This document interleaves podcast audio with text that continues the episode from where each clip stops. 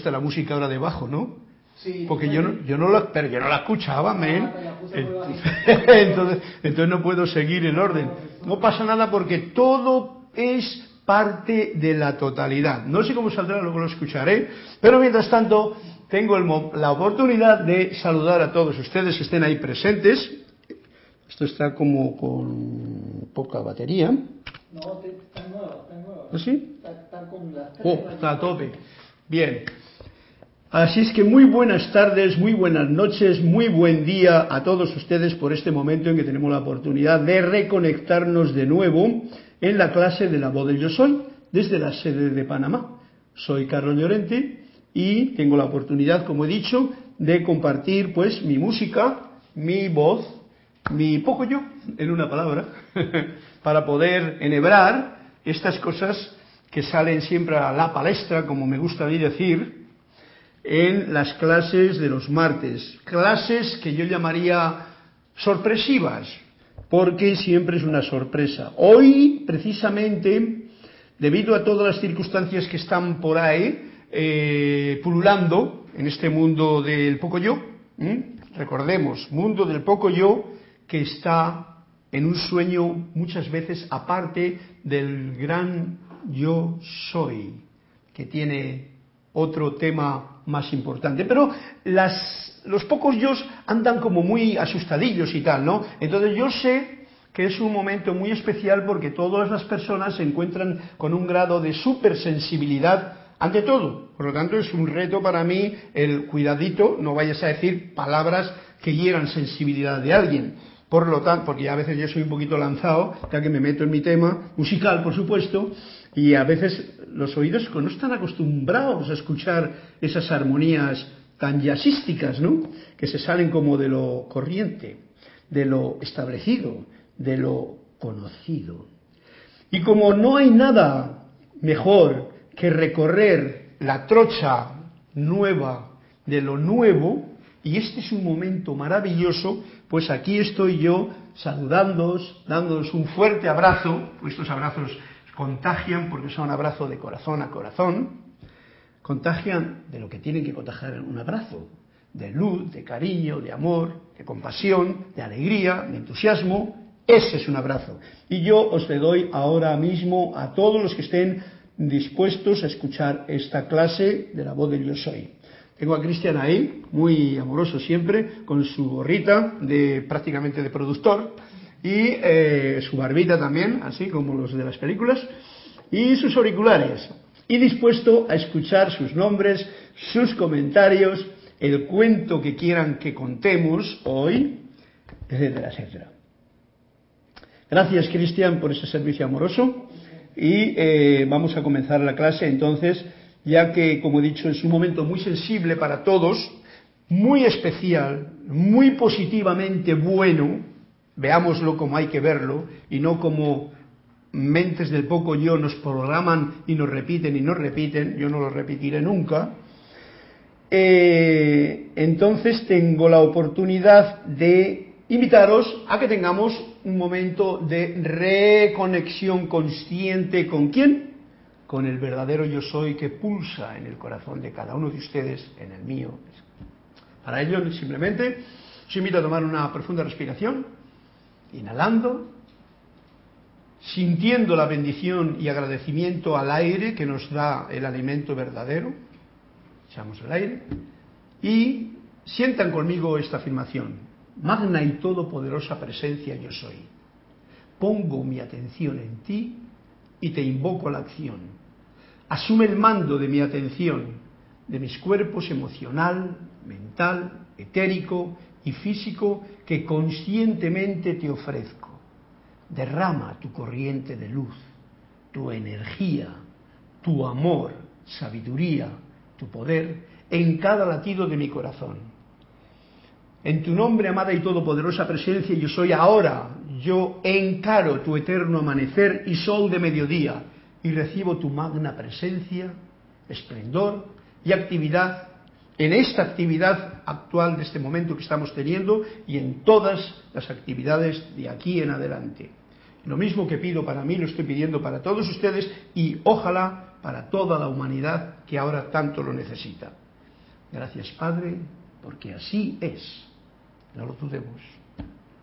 Lo que afirma uno de corazón, así es. Bien, pues para comenzar la clase, que no sé por dónde comenzar. Ah, sí, sí, claro, claro que sé. Si yo llevo un ritmo de, comienzo. Uno de los principios es, pues vamos a ver qué es lo que nos dice eh, en una página, que sería esta, el amado Maestro Ascendido San Germain, rey de la edad dorada, recordemos, hemos entrado en una nueva edad dorada y para poner una edad dorada en manifiesto es como cuando pinta uno un cuadro de dorado, un marco, ¿no? Tiene que quitar toda la basura que estaba en ese marco. Y esa basura está saliendo ahora a la palestra, para que la quitemos. Vamos a ver lo que nos dice el amado Maestro Saint Germain para que nos eh, arranque el motor de esta clase. Una vez más, está en la página 162, y voy a coger esto que tengo señalado. Una vez más, permítanme llevar la atención de los estudiantes, o sea, la nuestra, a la verdad. Ajá, mira por dónde. Ya estamos. Ya me ha dado el punto de la clase. Cristian, la clase de hoy se titula ¿Verdad o mentira? Me gusta, me gusta. Una vez más, permítanme llevar la atención de los estudiantes a la verdad de que acudir a un maestro ascendido por ayuda es exactamente lo mismo que acudir a la propia presencia yo soy. Plática del yo soy, ¿verdad? No, instrucción de un maestro ascendido, que es lo mismo, amado maestro Saint Germain. Recordemos lo que nos acaba de decir. Acudir a un maestro ascendido por ayuda, por iluminación, por eh, caminar conmigo, ¿no? Es exactamente lo mismo que acudir a la propia magna presencia yo soy. A ver si lo podemos comprender bien esto. Excepto que aquellos que han dos- hollado la tierra, ¿eh? o sea, los que han hollado la tierra, los que han pasado como nosotros por aquí y han tenido la experiencia de todas esas situaciones que aquí ocurren, y alcanzado la plena victoria y maestría, tienen el conocimiento cósmico de dicha victoria con el cual asistir a aquellos que todavía no han ascendido. Y la presencia yo soy es la fuente. La fuente no anda con todas estas nimiedades que el ser humano se coloca en el camino para unas veces tropezar, para así levantarse, para comprender, para aprender, etcétera, etcétera. Espero que me esté explicando como lo correcto. Entonces ya sabéis una cosa, nos lo ha dicho. Permítanme llevar la atención de los estudiantes a la verdad. Ya con esto ya me ha dado el punto de la clase. De que acudir a un maestro ascendido es lo mismo que acudir a la presencia. ¿Por qué? Para que no nos hagamos líos mentales de poco yo, en que se creen que, ay, yo con el maestro tal, yo con el otro. Amigos, la presencia yo soy, esa conciencia de la fuente, es una con todo. No hay separatividad. La separatividad solamente la tiene, y ahora se está manifestando muy claramente en la conciencia de los seres humanos, y de los que gobiernan, y de los que manipulan, y de los que controlan. La separatividad está para esa gente, para esos pocos yo. Un estudiante de la luz que tiene una conciencia radiante, o sea, que radia, que irradia, que tiene una conciencia de, de, haber puesto en práctica lo que precisamente Saint Germain nos ha estado diciendo, de la comprensión de quién soy yo, de que el maestro está aquí dentro de mí, de que aún me queda tanto por descubrir dentro de mi propio eh, ser, como decía el otro día en la clase, que nos han enseñado todo lo que pasa por fuera, pero sobre nosotros en la escuela, ni papa. Ok, es exactamente uno con lo que está sintiendo. Cuando yo digo magna presencia yo soy, cuando yo digo Saint Germain, cuando yo digo amado Victory, que son nombres, son simplemente lo mismo. Recordemos, esta es una verdad que nos ayuda a no tropezar con tonterías del poco yo. Ojo al dato, el que quiera que siga la eh, instrucción, como lo dice aquí, del maestro. Nos sigue diciendo, lo detallado a continuación es una cuestión muy poco entendida, ves tú, por eso digo yo, es muy poco entendida, dice Saint Germain, la cual a menudo crea temor de parte de los estudiantes en cuanto a los maestros de luz. Por eso muchas veces yo me he encontrado, por ejemplo, tenía una alumna que sí, yo con Dios, con la Virgen, con Jesús, muy bien, pero los maestros ascendidos, bueno, no hay ningún problema con eso. Si tú acudes a la presencia yo soy, estás con todos. ¿Vale? No nos hagamos problema porque ya tenemos bastantes en el mundo del poco yo. En el mundo de la comprensión de tu verdadero yo soy, no hay problemas, hay acentuación en lo profundo de uno mismo. Dice, en, cuanto a los maestros de luz, bien, los maestros en ningún momento se entrometen en lo más mínimo en la vida de un individuo, ¿ves? No te hacen poniéndote pruebas ni trampas. Por supuesto, la presencia yo soy tampoco. Son seres de luz. Yo os puedo decir, de los seres de luz solamente hay una cosa, radiación amorosa a tope, que están, que no podemos, no podemos comprenderlos con la imaginación del poco yo, que están siempre dispuestos a servirnos, porque nosotros somos seres de luz. Y el ser de luz sirve al ser de luz, porque es luz. Bien, recordemos que nosotros tenemos esa parte de luz, pero tenemos también esa parte de sombras, muy propia en el mundo de las apariencias o de la vida humana. En ningún momento se entrometen, dice, en lo más mínimo con la vida del individuo, pero sí responden de una manera maravillosa cuando la atención del estudiante se enfoca en ellos. O sea, tú enfocas ahora, o yo enfoco la atención en el maestro ascendido Saint Germain, que le considero como que está aquí a mi lado, ahora mismo, hablando, y ya está. No tengo que preocuparme. Es como la presencia yo soy, que también está aquí, al lado, alrededor y dentro de mí. Y dentro de ustedes. Recuerden, ¿veis la visión? ¿Veis esta comprensión de conciencia que nos ha sacado de toda la mm, aprendizaje del poco yo? Muy interesante este punto que nos da el amado maestro. La totalidad de su obra, de los maestros, con cada individuo, trátese de un estudiante consciente o no, porque recordemos una cosa, a veces yo lo escucho aquí, parece como que los estudiantes son los que tienen libros, no, estos son los estudiantes que tienen esta opción de comprar. Estudiantes de la luz somos todos. Y el que no tiene libros, pues igual tiene problemas que solucionar, que le van a venir y están viniendo. Ahora mismo es un momento de un aprendizaje grande, por eso está viniendo tanta materia de estudio y aprendizaje en la vida colectiva. Tómenlo así para que vean la oportunidad que nos está dando este momento.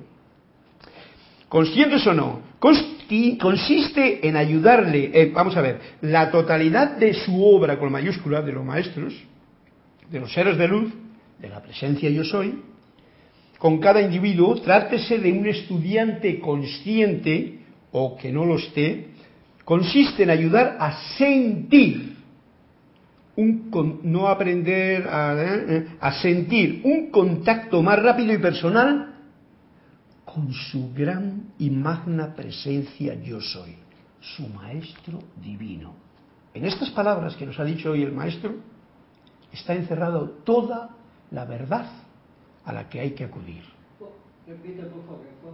Ok, siéntate un poquito. La totalidad de la obra de los maestros, todos los libros, toda la cosa, todo lo que hay, ¿eh? Trátese de estudiantes conscientes que compran libros, que tienen libros, que hablan de yo soy, que hablan de los maestros y tal, o de los que no lo son así, que no son conscientes, que lo que tienen son los problemas diarios de cada día con su mujer, con sus hijos, con su familia, con su perrito, con su trabajo, con su ciudad, su nación, etcétera, su enfermedad o su salud. Consiste, esa es la, la obra, consiste en ayudarnos, voy a decir, a todos, a sentir ¿eh, Cristian? A sentir un contacto más rápido y personal con la propia presencia, magna presencia, yo soy su maestro, mi maestro divino. ¿Ok? Clarito el agua de una fuente. Y el agua de la fuente del yo soy es clarita. Todo lo demás, paja. Porque te entretiene. Te entre tiene, te tiene entre una cosa y otra y uno se pierde. Bien, por dicho esto, vamos al punto que me ha dado a mí el título de la canción. De la canción, esta es una clase que es una canción, porque es la voz de yo soy que canta una canción. Bien. La atención de los estudiantes a la verdad. Bien, vamos a ver. Si he puesto título de la canción a la verdad, vamos a ir a un, justamente a una cosa que yo mismo me he mandado, porque yo me mando a mí las cosas porque el primero que tiene que aprender la lección soy yo. Primero yo, así puedo yo sentir esta presencia en mí y poderla compartir mis experiencias, mis opiniones, no mi verdad. Porque recordemos, en la clase anterior dije, la verdad no viene con las palabras, la verdad está en el silencio. Pues yo me he escrito aquí una serie de cosas que hablan de la verdad. Y una de las cosas que me he escrito es un cuento, me lo he escrito yo, me lo escribí antes de ayer porque todas estas cosas que están ocurriendo ahora pues me dan tiempo para hacer música, para componer canciones como la que he puesto ahí antes mientras sonaba con la flauta, que la compuse ayer, y para también para centrarme en todo lo que realmente es la conexión con este gran maestro que es la presencia yo soy en cada uno. Entonces, hablando de la verdad y la mentira, porque si os dais cuenta, estamos viviendo un momento muy clave de verdad y de mentiras. Veamos el cuento que, me, traje a cuento porque lo escribí en un blog que me he inventado ahora yo y lo comparto con ustedes para desarrollar este tema. Porque hoy me toca a mí leer el cuento. Ustedes también, ¿vale? Ya pidieron dos. Ustedes también. Hay Cristian ya tiene dos, o sea que adelante. Voy con el mío. Este cuento de la verdad y la mentira lo escuché de alguien que lo contó, esto lo digo yo, en alguna ocasión. Yo lo he sacado de mis recuerdos y simplificado para escribir el blog de hoy, ya que viene a cuento con lo que ocurre en el momento actual. El otro día, hace tiempo, incluso, eh, ¿cómo se llama? Kira lo, hizo este cuento de la verdad, me parece, no sé si con nosotros o en clase. Bien, el cuento es así la verdad y la mentira. Hace mucho tiempo, en una tarde de primavera, se encontraron en un cruce de caminos la verdad y la mentira. Y la mentira, después de saludar con cortesía a la verdad, invitó a la verdad a darse un baño en un reluciente lago que se veía muy cercano. La mentira Pronto se desnudó dejando las ropas a un lado e invitó a la verdad para que haciendo lo mismo se bañase con ella en las tranquilas aguas del lago. Cuando ya habían nadado un buen trecho hacia adentro del lago, porque la verdad pues no tenía ningún problema y vio aquello fantástico, se metió dentro. Y mientras la verdad se soleaba en el rico frescor del agua y ambiente sereno, la mentira salió del agua y rápidamente se vistió, pero con el ropaje de la verdad. Y se marchó apurada y así sonriendo como pidina y sin despedirse de la verdad. Por supuesto, la verdad se quedó desnuda y tal. Comentario mío. Desde entonces se dice que el hombre ha sido siempre engañado con facilidad por la mentira, ya que muy astutamente va vestida, ojo al dato, con el ropaje de la verdad. Y se dice que muchas personas prefieren aceptar la mentira disfrazada de verdad, asustándose y despreciando cuando se encuentran con la verdad desnuda. Bueno, este es el cuento, que está buenísimo, por cierto.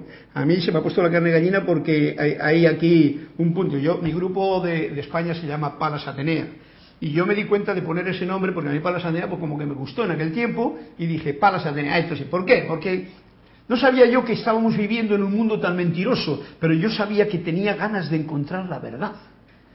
Esa verdad que no está escrita en palabras, ni siquiera está escrita en los libros, pero sí que vive en la vida de tu propio corazón. Bueno, eh, os cuento que esta situación de este cuento vino, es un cuento que es anónimo, yo le he escrito, lee a mi manera, para vosotros y para mí.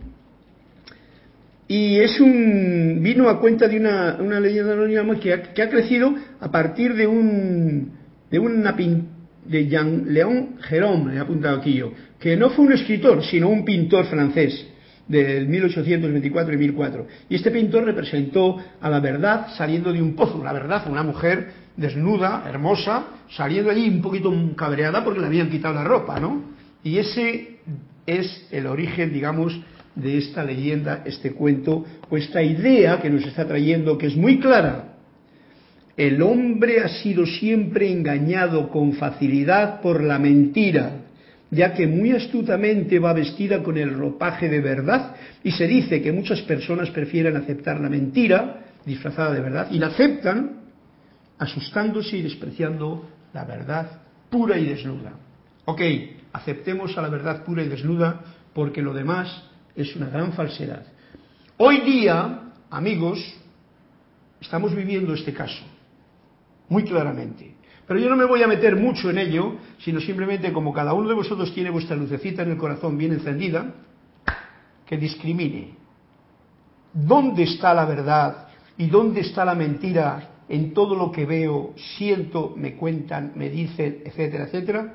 Si eres capaz de descubrir esa incógnita en ti mismo, podrás vivir en paz. Porque la verdad, cuando la descubres, y te podrás abrazar Mira, abrazar, desnuda, la verdad, así, hermosa, ¿eh? como la pinta el, pintor este que se llama eh, Jean-Léon Jerome, francés. Hermosa mujer, abrazar a la verdad, así, hacerte uno con la verdad. Eso solamente lo puede hacer uno en silencio. Hay que, ese es un trabajo individual que a cada uno de vosotros en este momento muy especial os invito a que lo hagamos. No a que lo hagáis, a que lo hagamos porque yo soy tú y tú eres yo. Bien, qué bonito cuento, ¿verdad? Ok, pues mm, yendo más al grano con esto, pues ya me apunté una serie de cosas porque ya yo no sabía, me acordaba del cuento así a ojo, y entonces digo, esto tiene que estar en Google, por supuesto, ¿no? Y entonces ya miré, ya encontré el cuento, que no le voy a leer porque ya acabo de leerle por mí mismo, lo que yo he hecho, pero encontré ciertos puntos que quiero traer a colación de Krishnamurti, de Anthony de Melo, nuestro amigo, de Omrad Mikael, que es un amigo mío también, y de Buda, y por supuesto del amado Maestro Jesús, y de Mahatma Gandhi. Y quiero compartirlos con vosotros. Este es mi cuento, o sea que hoy me toca a mí mi cuento. Así que Krishnamurti, ¿sabéis quién es Krishnamurti, no? Krishnamurti fue ese personaje hermoso que todavía, parece que existe, ¿no? Todavía no ha desencarnado, ¿no? Krishnamurti. Sí, bueno, Krishnamurti era esa persona que los teosóficos y sus filosofías teológicas y sus rollos, en un momento determinado, le quisieron hacer avatar de la edad dorada, de la nueva edad dorada. Y Krishnamurti, muy sensato, muy sutilmente, muy humildemente, pero con mucha fortaleza en su corazón, vio la falacia de todo eso y les dijo, ajá, quédense con su cuento que yo no estoy dispuesto a seguirlo. Y en ese momento, pues la teosofía, digamos que prácticamente ha tomado unos rumbos diferentes. Muchos siguen, otros no siguen y tal, pero ya no era el rol que en aquel tiempo estaba montado. Así nos dice Krishnamurti. En el 86 desencarnó Krishnamurti. En el 86 Krishnamurti desencarnó. Si yo tengo, porque yo soy, he leído, he escuchado muchas cositas, he leído libros de él hace mucho tiempo y me gustaba. Tenía un je ne que me gustaba. Por lo tanto, vamos a ver qué es lo que nos dice eh, Krishnamurti, por ejemplo, de la mentira, porque la clase es la verdad o la mentira. ¿Qué es una mentira? Es una contradicción, ¿no es así? Una autocontradicción. Uno puede contradecirse consciente o inconscientemente y puede hacerlo de un modo deliberado o inconsciente. Daros cuenta el detalle de todo esto. La mentira podemos vivirla y crearla y recrearla tanto consciente como inconscientemente. Ojo al dato, porque muchas veces no nos damos cuenta, nos creemos que estamos en brazos de la verdad y estamos viviendo una gran mentira. Bien, sigue diciendo, la contradicción puede ser sumamente sutil o muy obvia. Ahora estamos en los dos casos. Para el que ve 2020, está contradicción que está produciendo la mentira ahora mismo en el ser humano es muy obvia, pero para el que no ve es sumamente sutil. Yo os invito a que seamos seguidores de esa sutileza interna para poder ver dónde está esa distancia entre lo sutil y lo obvio para que yo pueda discernir. lo real, que es la verdad, lo ilusorio, que es la mentira, para ir así a una definición como urgente. Y cuando la división en la contradicción, encima división, ya sabéis que lo que es división, es muy grande, uno se vuelve, ¿cómo se vuelve? Desequilibrado, o se da cuenta del conflicto, eh, uno se vuelve desequilibrado, punto. O, si es muy obvia, se da cuenta del conflicto y se dispone a remediarlo. Este es el punto que en este momento presente que está viviendo toda la humanidad, ustedes que me están escuchando esta clase, tienen la oportunidad de ver lo obvio de esta contradicción, ¿eh? y como este se divide fácilmente, si yo me encuentro desequilibrando, que conste que estoy alimentando a un Dios falso, la mentira. Si yo me doy cuenta del conflicto y me dispongo, me dispongo a remediarlo, estoy tomando la cualidad que me corresponde. Todo esto es muy sutil. Ojalá vuestros corazones comprendan y les resuene esta melodía con armonía. Bien, esto es lo que nos dice Krishnamurti, ya veis, sobre la mentira. Yo no he hablado de la verdad, ha hablado de la mentira para que la descubramos. Anthony de Melo, nuestro querido amigo que nos lee un cuento, nos va a leer ahora el cuento suyo de la verdad. Dice Anthony de Melo, te despertarás a la verdad a base de cuestionarte cada creencia tuya y todas las que te vengan y todas las que te vengan del exterior. Si no te aferras a ningún concepto o ideología, te será fácil descubrir dónde están la verdad y la realidad.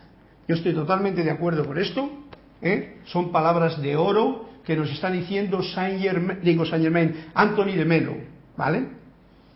El asunto es el siguiente: cuestionarse cada creencia tuya, o sea, todas las creencias que yo tengo me las cuestiono. Buda hacía lo mismo. Y todas las que te vengan del exterior, creencia de la gente, lo que cree la gente, todo eso, cuestiónatelo. No lo creas a pies juntilla, no vaya a ser que sea la mentira vestida de verdad que te está metiendo un cuento, que no es de esta clase. Y dice, si no te aferras a ningún concepto, esto es una cosa práctica, ¿vale? No aferrarse a ningún concepto, no aferrarse es no aferrarse. O sea, yo tengo la flauta aquí, la, utilizo, pero la suelto, no me aferro ni a ella. Si no te aferras a ningún concepto o ideología, fijaros que esto es muy delicado, te será más fácil, te será fácil descubrir dónde está la verdad, dónde está la realidad, dónde está el bien ya no se mete con otra cosa. San Antonio de Melo nos ha hablado de la verdad y cómo lograrla. Krishnamurti nos ha hablado de la mentira y cómo salirse de ella. Vamos a ver lo que nos dice Omran Michael. Omran Michael es un, es un maestro humano que no sé si le conoceréis, yo le conozco, personalmente no, pero le conozco sus libros y entonces su vida también y trayectoria, una barbita muy maja y tal, es de, por ahí de algún país como Báltico, pero por Francia ha estado y tiene un buen feeling. A mí me gusta la gente que tiene buen feeling. Si hay tantas verdades diferentes, nos dice, y contradictorias, tantas verdades entre comillas, diferentes y contradictorias que circulan por el mundo, es porque ello refleja la deformación del propio corazón y el intelecto de los humanos. Debido a la deformación que tenemos en nuestros conceptos, en nuestras creencias, en nuestra, eh, aquí en el corazón y en nuestros propios sentimientos, como decía antes, ideologías, creencias, etcétera, por eso hay tantas verdades a medias o parciales y por eso también hay tanta verdad contradictoria. La verdad no tiene contradicción, ¿vale? La verdad no hay que defenderla, la verdad es la verdad y punto. Ya no lo ha dicho muchas veces esto, Jorge lo decía muy claramente. La verdad no es lo que a mí me gustaría que fuese, ni lo que yo quiero que sea, la verdad es lo que es y punto. Esa es la verdad desnuda y es una maravilla. Cuando alguien nos dice, para mí la verdad es, se trata de su verdad. Y esta verdad habla de su corazón. O sea, yo digo, para mí la verdad, esta es mi verdad. No es la de Cristian, es mi verdad. ¿eh? ¿Veis? Y de mi intelecto. Lo que yo tengo y yo lo veo y yo opino es porque todo lo que me llega me llega a mis creencias, lo meto en mi RAM, mi ordenador está configurado con tantas mentiras y tantas medio verdades y entonces saco lo que yo creo que es mi verdad. Generalmente no lo digo de esta forma, no lo dice la gente de esta forma, sino que lo dice, es que esta es la verdad. Y claro, se cabrea con el otro porque se cree que su verdad es la que vale y la del otro no. Sencillamente nos dice, se trata de su verdad. Y esta verdad habla de su corazón, de su intelecto, que son insuficientes, que son deformados. O por el contrario, y hay un momento de esa es mi verdad, o están deficientes y muy deformados, en vibración baja, o están tan elevados, tan elevados y tan arriba, así, que espiritualmente, que esa verdad se convierte también en algo que no es la verdad, es mi verdad. ¿Eh? Muy ojo al dato, es muy importante conocer esto. Si la verdad fuese independiente de la actividad del corazón y del intelecto, todo el mundo la hubiera descubierto. ¿Veis? O sea, si la verdad fuese este vaso de agua, que en realidad es la verdad, voy a pegar un traguito y ahora me está secando la boca. ¿eh? Esta es la verdad. El aire es la verdad. ¿eh? Pero nadie lo toma muy en cuenta, al contrario, lo estropeamos, ¿no? Gracias, agüita. Si la verdad fuese algo independiente del corazón y del intelecto, todo el mundo la hubiese descubierto ya. Pero como la verdad es un concepto que nosotros tenemos de lo que tenemos dentro de nuestra propia biblioteca, medio falsa, o pues por eso viene la contradicción. Sin embargo, todo el mundo descubre verdades diferentes, salvo aquellos que poseen el verdadero amor y la verdadera sabiduría, estos han descubierto la misma verdad y por esto todos ellos, en el fondo, hablan el mismo lenguaje. ¿Veis? He juntado aquí a cierta serie de personas que considero que, han, que, están en este grupito de gente.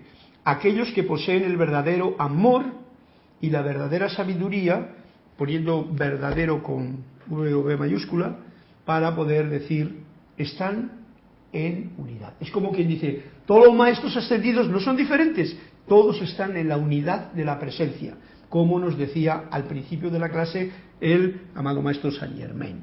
Por lo tanto, ojo al dato, esto es lo que nos dice para que sepamos dónde está la verdad. Y ojalá podamos ver la verdad en el aire que respiramos, en el agua que bebemos, en la alegría que está en la naturaleza, y podamos captar esa verdad, en vez de creer que mi verdad es la verdad, porque con eso no traemos más que conflicto. Pero que esto que hablo yo aquí, en el poco yo mío, no cause ningún conflicto a nadie. Buda nos dice lo siguiente, solo hay dos errores que se cometen en el camino a la verdad. esto es más gracioso y esto es más incógnita. Buda es que dice pocas palabras. No empezar y no llegar hasta el final. ya está. Ahí lo ha dicho.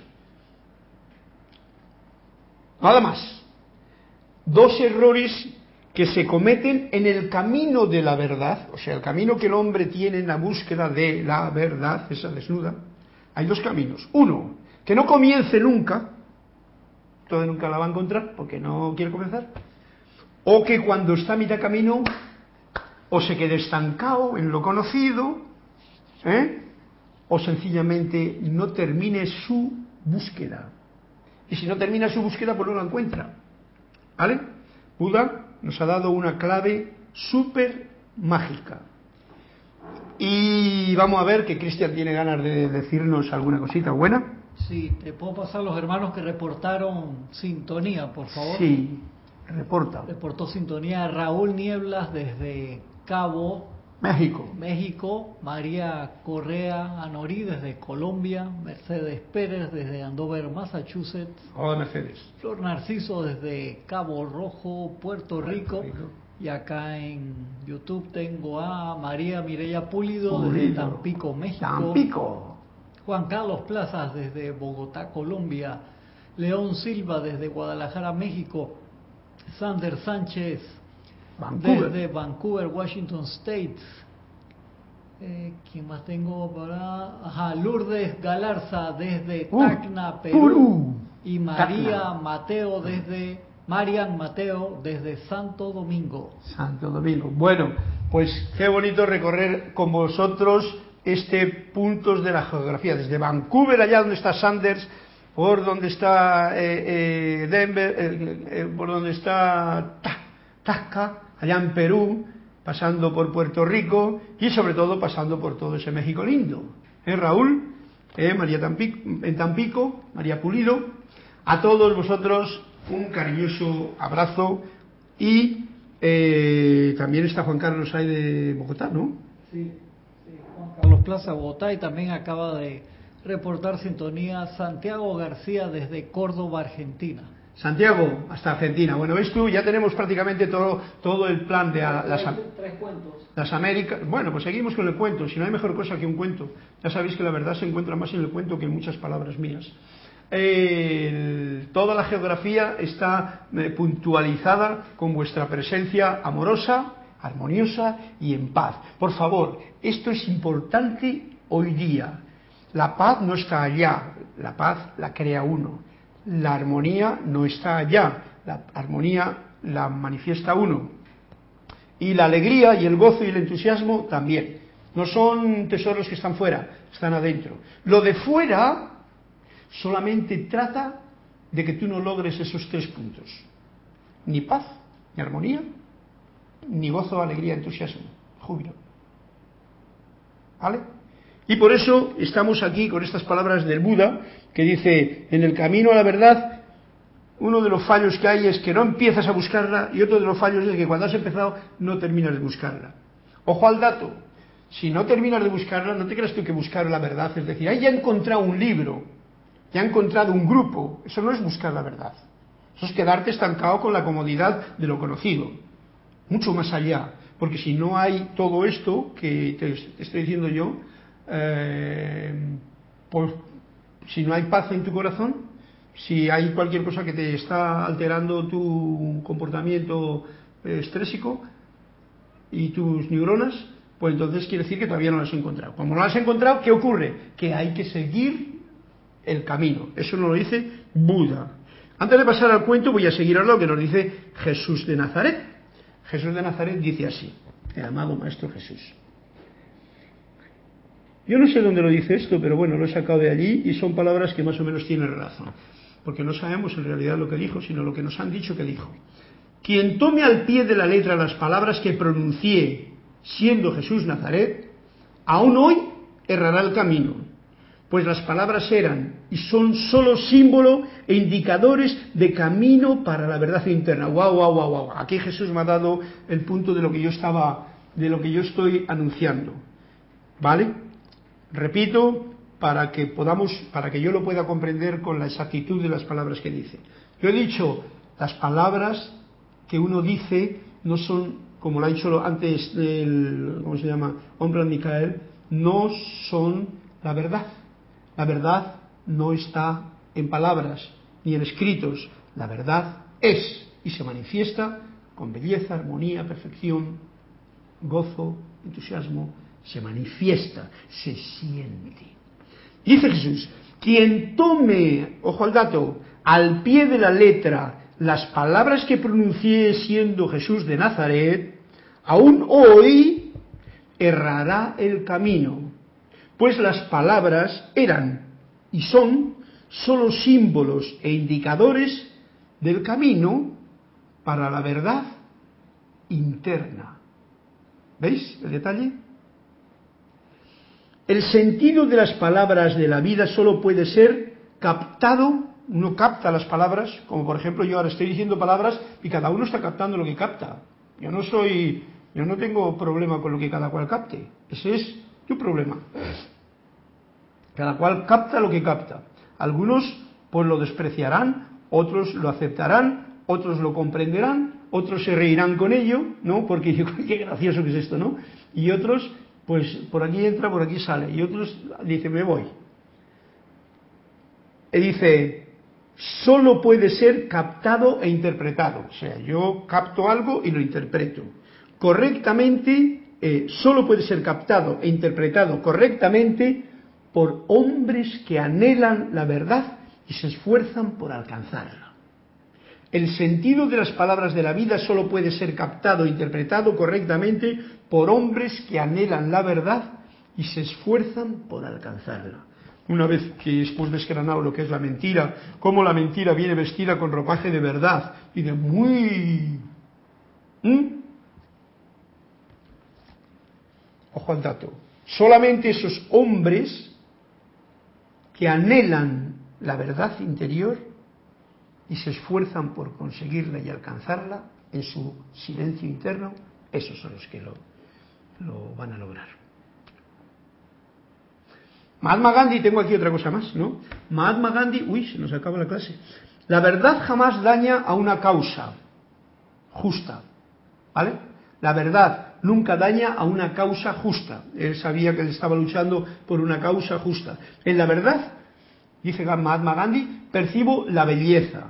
La descubro a través de la verdad. O sea, donde hay belleza, ahí yo la descubro. Todo lo que es verdad no apenas las ideas exactas, sino también los rostros claros, los retratos fieles y los cantos más naturales son objetos de belleza, e inclusive de inmensa belleza a veces. Son poquísimos los que saben discernir la belleza que emana de la verdad. Ok, pues a ver si nosotros, estamos escuchando esta clase, somos de esos poquísimos que podemos eh, aprender a discernir la belleza que emana de la verdad en nuestra vida. Bien, ahora venía otro cuento, pero este cuento lo voy a dejar para otro tiempo porque si no, no voy a tener tiempo de contar vuestros cuentos. Y menos aún todavía de meterme en el capítulo tan importante que nos cuenta Emanuel. Si tenemos tiempo lo contamos. Bueno, esto ha sido un tacto así superficial sobre la verdad y la mentira. Ojo al dato que estamos rondando en tiempos en que es necesario escuchar con el corazón y con ese deseo que decía Gandhi de dónde estoy yo, en la verdad o en la mentira. Eh, dime cuál es la página que vamos a leer de los cuentos. Te cuento cuáles son los cuentos. Cuéntame un cuento, cuéntame un cuento y verás que contento. Me voy a la cama y tendré dulces sueños. ¿Quién cantaba eso? Lo que cantaban, vamos a la cama. sí, pero ahí no te cuenta un cuento. Yo te digo, cuéntame un cuento. ¿Quién cantaba esa versión? Pues vamos a la cama que descansar. La, lo que familia Telerín. Eso es lo que ponía en la televisión en el tiempo de Franco en España todos los días cuando los niños había que irse a la cama ya. Blanco y negro. Ponían, en blanco y negro ponían la familia Telerín. bueno, eso ya fue aquí, que ya llegó un poquito con retraso. De Flor Narciso, página 44. Vamos para allá. Juan Carlos Plaza, 225 y Sander Sánchez, la página 57.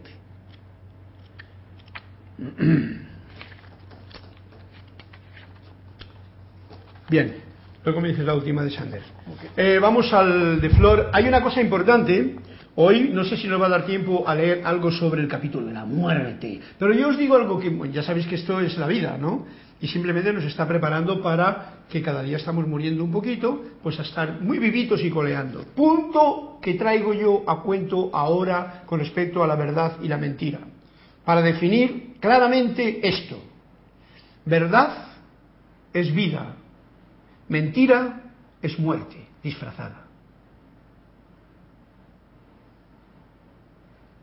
Y vamos al cuento de Flor que nos dice algo así.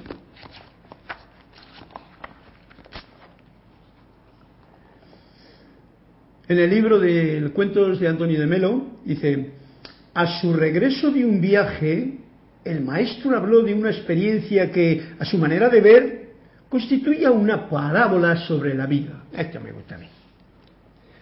Al parecer, durante un breve alto en el camino entró a almorzar en un moderno restaurante en cuyo mostrador se veían deliciosas sopas, tentadores pollos al curry y toda clase de platos apetitosos.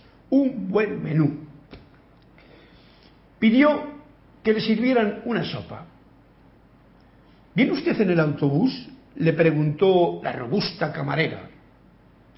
El maestro asintió con la cabeza. No hay sopa. ¿Y pollo al curry con arroz hervido? preguntó el maestro desconcertado. Si viene usted en el autobús, tampoco hay pollo al curry. Puede usted tomarse bocadillos. Me he pasado la mañana preparando esa comida y solo tiene usted diez minutos para comerla. No voy a permitir que coma usted una comida que no va a tener tiempo de saborearla. Cristian se queda diciendo, ¿hago una película con esto o qué? ¿Qué? Cristian, ¿lo comprendiste o lo repito? ¿Eh? O sea, eh, Flor, te toca a ti ahora decir, a ver, los comentarios que quieras sobre el cuento. El cuento está claro. Pide la sopa, el maestro, dice, no hay sopa para los que vienen en autobús. Pide eh, el pollo con curry, porque le apetecía. Dice, no hay pollo, y si usted viene en autobús, no hay pollo con esto. Y, y, y dice, puede usted tomar unos bocadillos, anda, coge el bocadillo y vete. Dice, ¿por qué? Porque me he pasado, dice la mujer, me he pasado toda la mañana preparando esa comida con todo el cariño, supongo que está diciendo, con todas las especias y todo el gusto, una sopa deliciosa, un pollo al curry que se me hacen a mí la boca de agua ahora mismo, y solo tiene usted diez minutos para comerla, no va a, y que no va a tener tiempo de saborearla. ¿Ok? No hay comentarios.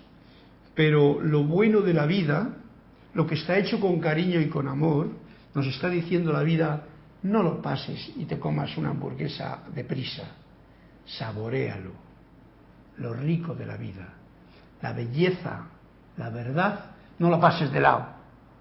Que a veces te engancha uno, se engancha uno con la mentira, un bocadillo de mentirijilla en vez de una sopa de verdad, un zancocho panameño, que no esté muy cargado de sal y que tenga un pollo de patio. Bueno, a ver, qué bueno se. Dice Marian Mateo, dice Carlos, ¿cuándo harás un video de tu música para uno meditar 30 minutos? Ayer compuse yo una música por la noche que es para meditar precisamente y la puse el piano. Me aproveché un poquito de un amigo flautista que tengo por ahí de la India y entonces metí lo uno con lo otro, pero le metí mi, piano un poco flamenco con la flauta que... No te puedo responder a esa pregunta porque yo no soy hacedor de vídeos todavía.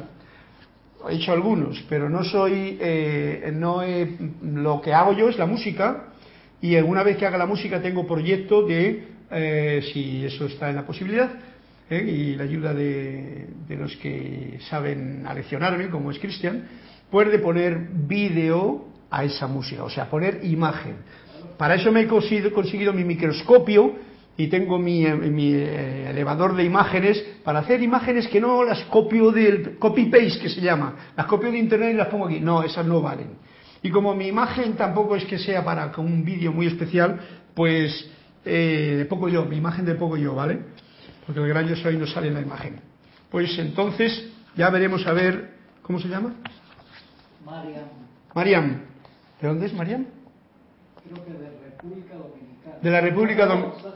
Santo Domingo. De Santo Domingo, Santo Domingo. ¡Ay, qué bonito! Pues mira, tendría que ir a Santo Domingo y grabar allí cositas bonitas que hay en la naturaleza de Santo Domingo. Bien, yo no te digo sí, no te digo no, porque tengo todos los medios y la idea aquí, pero todavía hay muchas cosas que estoy haciendo cada día que, sobre todo la música, conlleva mucho trabajo determinar, hacer, lograr, comprender, ponerlo junto, eh, poner orden, en muchas cosas. O sea que no digamos nada el vídeo.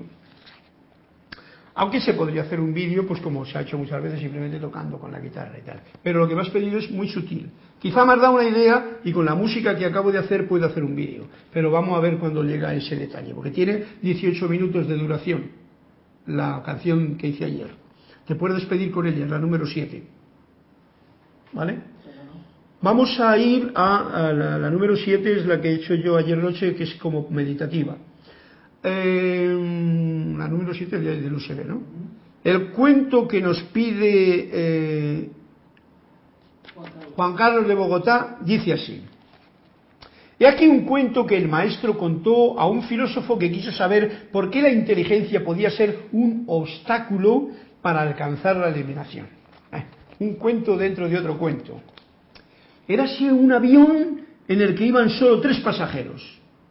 Un famoso científico, científico, un boy scout y un obispo. El avión sufrió una avería y el piloto anunció que él se largaba, pero que únicamente había tres paracaídas y uno era para él. Los tres pasajeros deberían decidir quién de ellos debía quedarse. Dijo entonces el científico, puesto que yo soy un hombre necesario para el país y para la nación, supongo que uno de los paracaídas ha de ser para mí. Dicho lo cual, agarró uno y saltó fuera. El obispo miró al Boy Scout y le dijo, Hijo mío, yo ya he vivido mucho, por lo que creo que lo más lógico es que el paracaídas restante sea para ti. No me importa morir. No será necesario, señor obispo, dijo el Boy Scout. Todavía quedan dos paracaídas porque ese tipo ha saltado con mi mochila. Esto sí que está bueno, ¿te das cuenta? O sea, el científico en su estrés, había cogido la mochila del Boy Scout y había saltado pensando que era el paracaídas. Y entonces el obispo y el Boy Scout, que tenían por mejor intención, dicen, no, no, si todavía quedan dos, el piloto ya se largó, el científico se ha tirado con mi mochila y yo ahora vamos a ponernos tranquilamente el paracaídas y saltamos. Está bueno, ¿no? Este es un cuento del maestro. Bien, y añadió el maestro, de ordinario, la inteligencia no da cabida al conocimiento. Totalmente de acuerdo.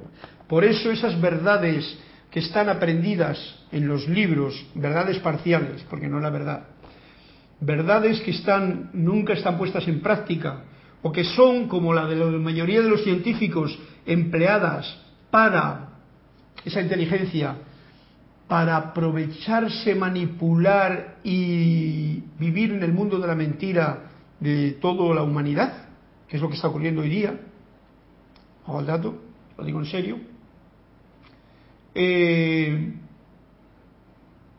eso no tiene eso es como el que se lleva la mochila y se tira pensando en su eh, en que va a seguir haciendo el bien por la humanidad. Vaya tartarazo que se va a pegar el científico este. Me ha encantado me ha encantado Juan Carlos el el cuentecito que nos ha contado y tiene su moraleja, que es la inteligencia no da cabida al conocimiento, ojo al dato. Y que conste que el conocimiento también es una parte del poco yo, ¿vale? Otro más. Tienes un comentario del cuento anterior sí. y también de este, el del cuento anterior de Raúl Nieblas, que dice, ese cuento te dice que te des el tiempo de saborear la vida y no hacer como Adam Sandler en la película Click. Tremenda película, ese tenía un control remoto que avanzaba todas las partes de la vida que le eran aburridas y el que se perdía lo mejor. Es espectacular. ¿Cómo se llama la película? Click. Click. Ajá, ok, bien, vale. Me la recuerdas, Cristian ya la sabe que es un amante del cine filófilo, es un cinófilo, tiene mucho filo con el cine amistad. Y, estoy totalmente de acuerdo contigo. Aprender a saborear la vida es algo que ahora, en este momento en que a todo el mundo le están recluyendo aquí en su propia habitación, ojo al dato, una gran oportunidad para qué, pienso yo. Es mi forma de verlo, mi opinión, no, mi, no la verdad. Para dejar de hacer, para aprender a no hacer para dejar de mirar en el exterior, para mirar en lo interno, para bailar, cantar, alegrarse y sentir la vida en su esplendor en ti y no en los entretenimientos que nos da los ojos externos y el mundo exterior. Es un dato, cada cual que haga lo que quiera.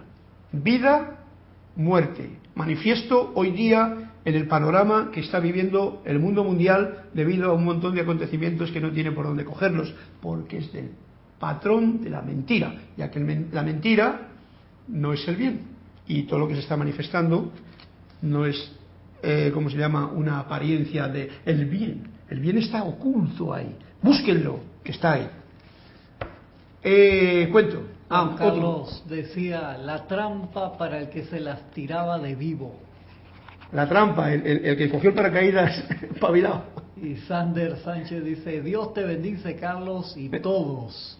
Pienso que en cuanto expresemos la verdad que está dentro, hablando de la clase de la muerte de Manuel, diremos si ya vendimos el pescado, ¿qué hacemos en el mercado? Esa frase Cristian la conoce porque y Jorge también.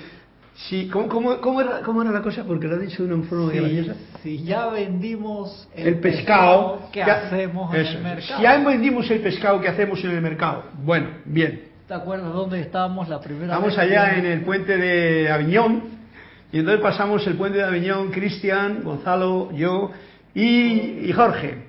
Y entonces estamos por, ¿nos vamos o nos quedamos? Y le dije yo a Jorge con estas palabras, si ya hemos vendido el pescado, ¿qué hacemos en el mercado? ¿Verdad que sí? Y esa frase se quedó panegírica para Jorge, que siempre se, sacaba, le gustaba sacar punta al lapicero con las cositas que salían por ahí. Dos cuentos más. Sander pidió la página 57 y Raúl Nieblas la 21. Bueno, pero había otro cuento más. Sí, el de Flor 44 ya, Juan Carlos 225 y ahora estos dos más, Sander el 57 y Raúl el 21. Oye, que no me vais a dejar el, libro, 57 y el 21. A ver, ¿cuál es el, 21? Raúl, ¿cuál es el que me ha pedido? Raúl el 21. El 21. Vamos a ver. Vamos a ver cómo son de cortos. Bien. El 21.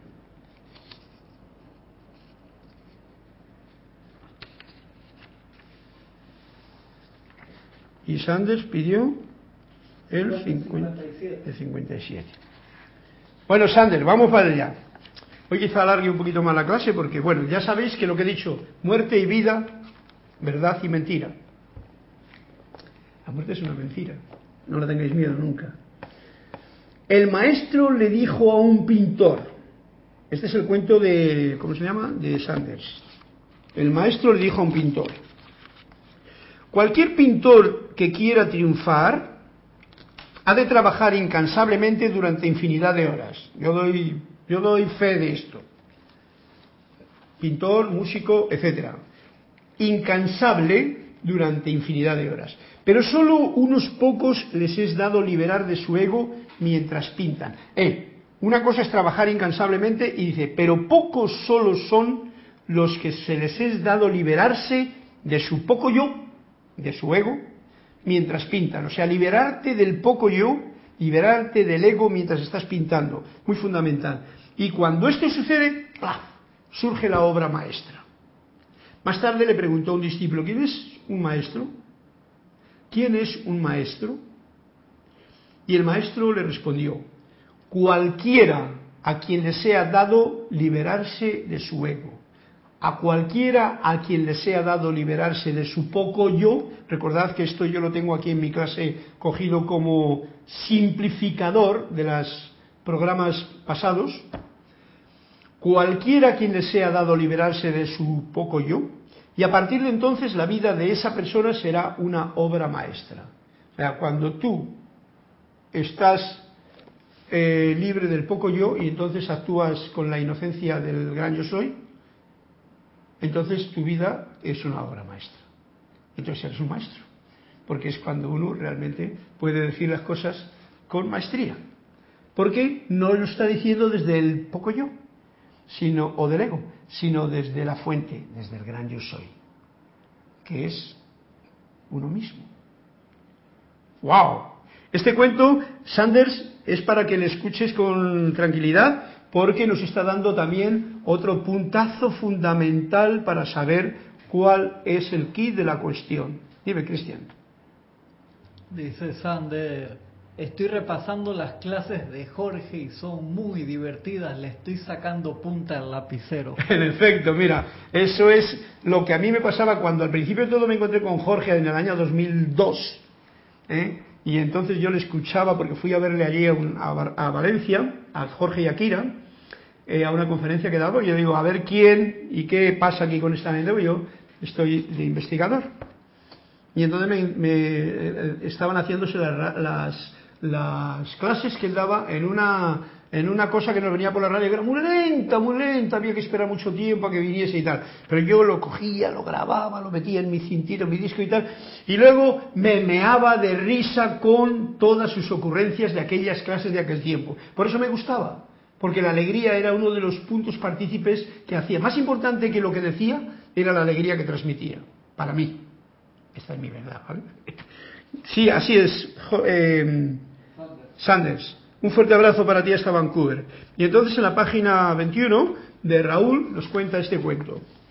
El padre de uno de los discípulos, de una discípula concretamente, Raúl, irrumpió en el recinto donde se hallaba el maestro impartiendo su enseñanza. Ignorando a todos los presentes, el individuo le gritó a su hija, ¿Has dejado una carrera universitaria para, sus, para sentarte a los pies de este loco? ¿Y qué, es lo, ¿Y qué es lo que te ha enseñado? La muchacha se levantó y con toda tranquilidad condujo a su padre afuera y le dijo, estar con él me ha enseñado lo que nunca podría enseñarme ninguna universidad, a no tener miedo ni dejarme impresionar por tu vergonzoso comportamiento.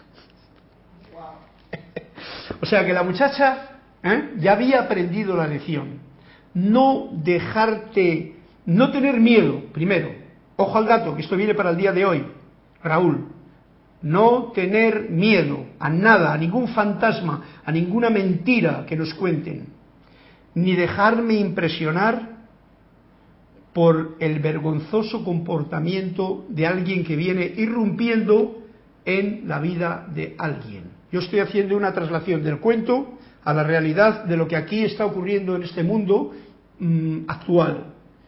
Tengo mis motivos, tengo mis sentimientos al respecto y sé por lo que lo digo y supongo que tú también puedes comprenderlo. Así es que Raúl, gracias por este cuento, pero dice, estar con él o sea, estar con el maestro, con un hombre que, como decía el cuento anterior, tiene maestría de la vida porque no anda con el ego a cuestas, que conste que todo lo que estamos viviendo ahora mismo no son más que actitudes del poco yo, pero muy mal educado además. Yo diría, son requiebros, y voy a meterme ahora en, esa parte de la clase que no, para terminar, son requiebros todavía, me voy a meter un poquito más potente, en lo que todavía le queda al pueblo americano y español y europeo y mundial de lo que en sus tiempos, hace 500 años, fue la Inquisición. Vosotros mexicanos, por ejemplo, eh, conocéis lo que ocurrió. Ocurrió algo muy especial. Y es que alguien viene, interfiere en la vida normal de aquella gente, mayas, aztecas, gente sencilla de América, del norte, del sur y del centro, irrumpieron y les dijeron, las cosas son así, con cruz, con castigo, con corto el cuello, con te violo, con te hago todas estas historias y tienes que hacer lo que yo te diga. Porque si no, incluso se llegaron a decir esta aberración. A mí me da vergüenza, porque aunque yo he nacido en España, pero yo no soy de España, yo soy de este planeta. No sea que no me preocupa. pero me da vergüenza el que esa actitud ocurriese entonces, pero me da más vergüenza todavía que esté ocurriendo actualmente están ocurriendo, pero muy sutilmente, las mismas cosas con diferente ropaje. Inquisición quiere decir que alguien se inquiere en tu mundo y te obliga a hacer lo que solamente eh, los conquistadores, los que quieren eh, eh, controlar, etcétera, etcétera, hacen con la gente normal. Esto no es de ley, esto no es la verdad, esto es una gran mentira y la estamos viviendo actualmente, cada cual que la ponga donde quiera. Yo no tengo ningún problema con esto. Pero sí que lo digo porque para que comprendamos un poquito el asunto y, redundemos la clase centrándola en algo altamente positivo, quiero traeros a colación lo siguiente. Esto es un juego que es el juego de la vida, el juego del amor, en el que están metidos muchos juegos aparte. ¿eh? Y estos juegos que están dentro, que no son el amor, son juegos que generan miedo. Yo lo he apuntado aquí en el, asunto de la verdad y la mentira, pero no lo he leído antes. La misión aquí, dentro de este juego, es simplemente la siguiente. Os lo digo en esta clase que tengo la oportunidad. Es, primero, manifestar el ser. Segundo, crear. Crear ser creativo, en lo que sea. Tercero, respetar a toda vida. Cuarto, estar en paz conmigo mismo, primero, y luego, si es posible, con todo el resto. Con todo mi entorno. ¿Cómo? Comprendiendo que si yo me cambio a mí mismo, estoy cambiando la realidad que estoy percibiendo porque me entra por todos los costados. Estamos metidos y experimentando un juego muy difícil de comprender, pues dentro del gran juego de la vida, que es amor, armonía, verdad, belleza, todo lo que el cielo y la tierra, ese sería el juego que le hemos perdido, nos hemos metido en otros, hay muchos otros juegos y algunos de ellos, como este juego que estamos ahora viviendo actualmente, está diseñado por el poco yo y está diseñado para controlar y para extraer la energía de la gente. Está diseñado para eso, ojo al dato. Eso no quiere decir más que que estemos atentos a qué juego quiero jugar yo. Concentrarme en mi aventura personal, en lo que yo deseo hacer en la vida, estar en frecuencias elevadas de amor, de luz, música, naturalidad, neutralidad, gratitud, estar en paz conmigo y con todos, darse cuenta realmente de que estamos en un mundo ilusorio, esa es una posición que ayuda. Lo importante, lo importante es quién soy yo en el eterno presente, en el ahora. Lo que fui lo que he hecho anteriormente, ya sea en el tiempo de la Inquisición o en vidas pasadas o en cuando era más joven, no tiene ninguna importancia, a no ser que yo se la dé. ¿Me comprendéis? Uno decide cuán libre o cuán esclavo es de la vida. Ojo al dato. Uno lo decide. Si dejas que lo decida otro, y uno puede ser libre en su habitación, aunque sea un poquito por obligación como ahora. Y otro dato, ya teniendo en cuenta de que yo soy amante de la corona de los Elohim, la corona de los Elohim, a los cuales les estoy una canción muy hermosa en su momento y que ahora estoy trabajando la orquestal, no adoremos dioses falsos.